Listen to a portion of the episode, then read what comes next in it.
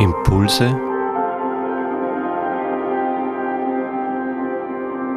aus der Pfarrgemeinde Hallstatt Obertraum.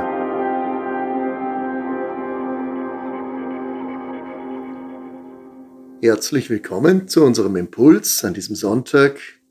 Es geht um die Urgemeinde in Jerusalem, die oft idealisiert wird als die ideale Gemeinde, die Ursprungsgemeinde, wo das Christentum noch ganz jung und frisch das Licht der Welt erblickt und sich daraus eine ideale Gemeinde bildet.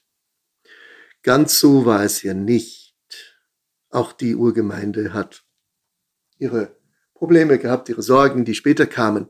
Aber wir wollen uns jetzt nicht daran aufhalten, nicht etwas idealisieren, sondern einfach mal hinschauen. Was war denn ausschlaggebend? Was hat die Menschen angesprochen?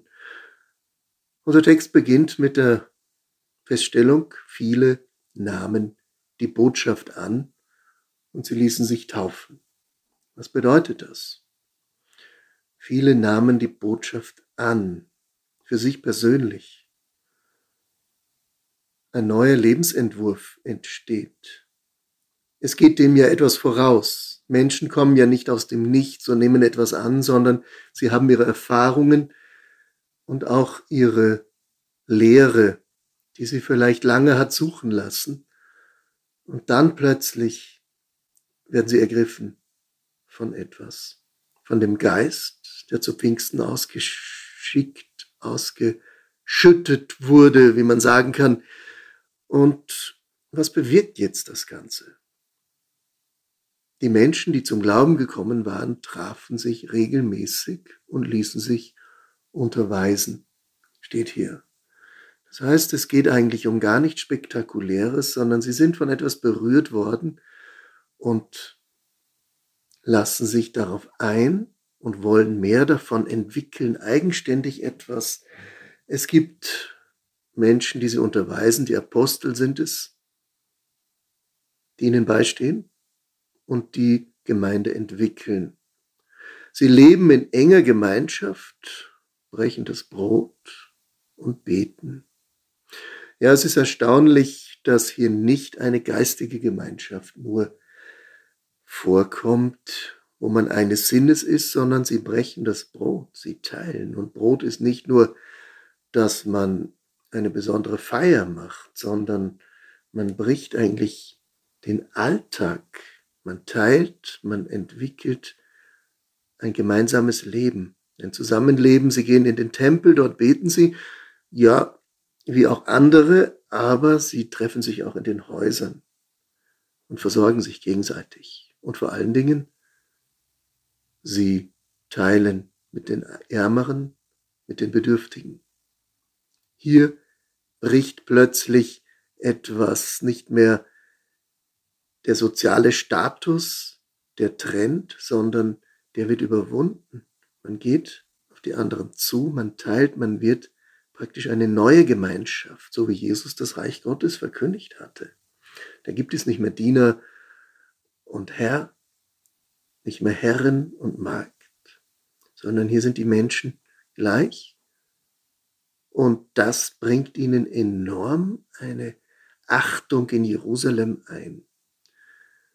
Vor allen Dingen, weil man sieht, es geht auch anders, das Zusammenleben. Es geschehen Zeichen und Wunder, heißt es ja, was sind das für Zeichen und Wunder? Dass Menschen miteinander friedlich zusammenleben und sich Gutes tun. Das ist im Wesentlichen der Kern und so es nicht mehr dran hängt, was jemand besitzt oder hat oder wert ist, sondern jeder Mann, jede Frau ist ein, hineingenommen in diesen gemeinsamen Besitz, den sie auch jetzt aufteilen. Hier hält keiner zurück.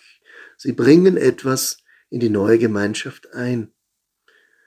Man verkauft Grundstücke und der Erlös kommt den Armen zugute. Ich stelle mir das so vor, als wie man einen Verein gründet und sagt, ich bringe dort jetzt meine Kräfte, meine Gaben, auch meine finanzielle Kraft einfach ein und wir entscheiden gemeinsam darüber, was damit gemacht wird. Und plötzlich ist Großes möglich, was im privaten Bereich undenkbar erscheint. Ja, nun höre ich natürlich die Einwände. Ist das nicht illusorisch, wenn man seinen Besitz aufgibt und ihn hinter sich lässt? Es muss doch gesorgt werden. Es steht hier nicht, dass nicht verwaltet wurde. Es wurde gut verwaltet. Aber die, die verwalteten, ließen sich in die Karten schauen. Und es wurde nicht irgendetwas hinter dem Rücken anderer getan. So erlebten die Menschen die Freude und die Herzlichkeit bei ihrem Zusammentreffen. Sie erlebten etwas ganz Großartiges, dass man nicht mehr am Besitz klebt. Und vielleicht ist genau das hier der Schlüssel. Nicht mehr der Status, der Besitz zählt, sondern die Gemeinschaft. Sie loben Gott erlangen großes Ansehen und es kommen täglich mehr Menschen hinzu. So mancher denkt sich ja vielleicht auch etwas über die Jugend. Die jungen Leute, die wollen heute vielleicht nicht mehr so arbeiten und hackeln fürs ganze Leben wie die Alten. Ich höre immer wieder diese Vorwürfe auch, ja, wenn wir nicht unser System aufrechterhalten, dann geht's den Berg hinunter. Und dass es Menschen gibt, die die Work-Life-Balance suchen, die ihren eigenen Weg gehen und nicht mehr arbeiten, wie man es vielleicht vor Jahren oder Jahrzehnten gewohnt war. Wir müssen das respektieren und ich glaube, darin liegt auch eine große Chance für einen Umbruch.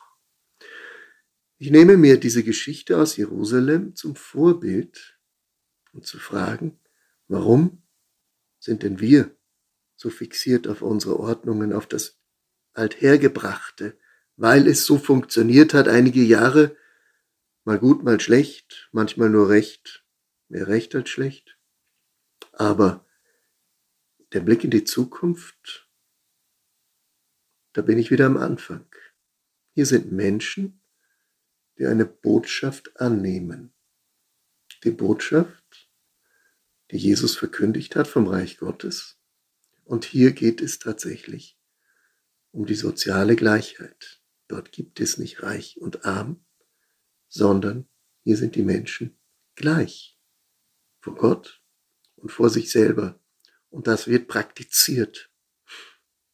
Wir haben einen Entwurf, der uns immer wieder zum Denken gibt. Wir können ihn als idealistisch abtun, aber wir kommen um diese Urgemeinde in Jerusalem nicht herum, auch gesellschaftlich. Dort hat man etwas entdeckt und erfahren und gelebt, wie es auch geht.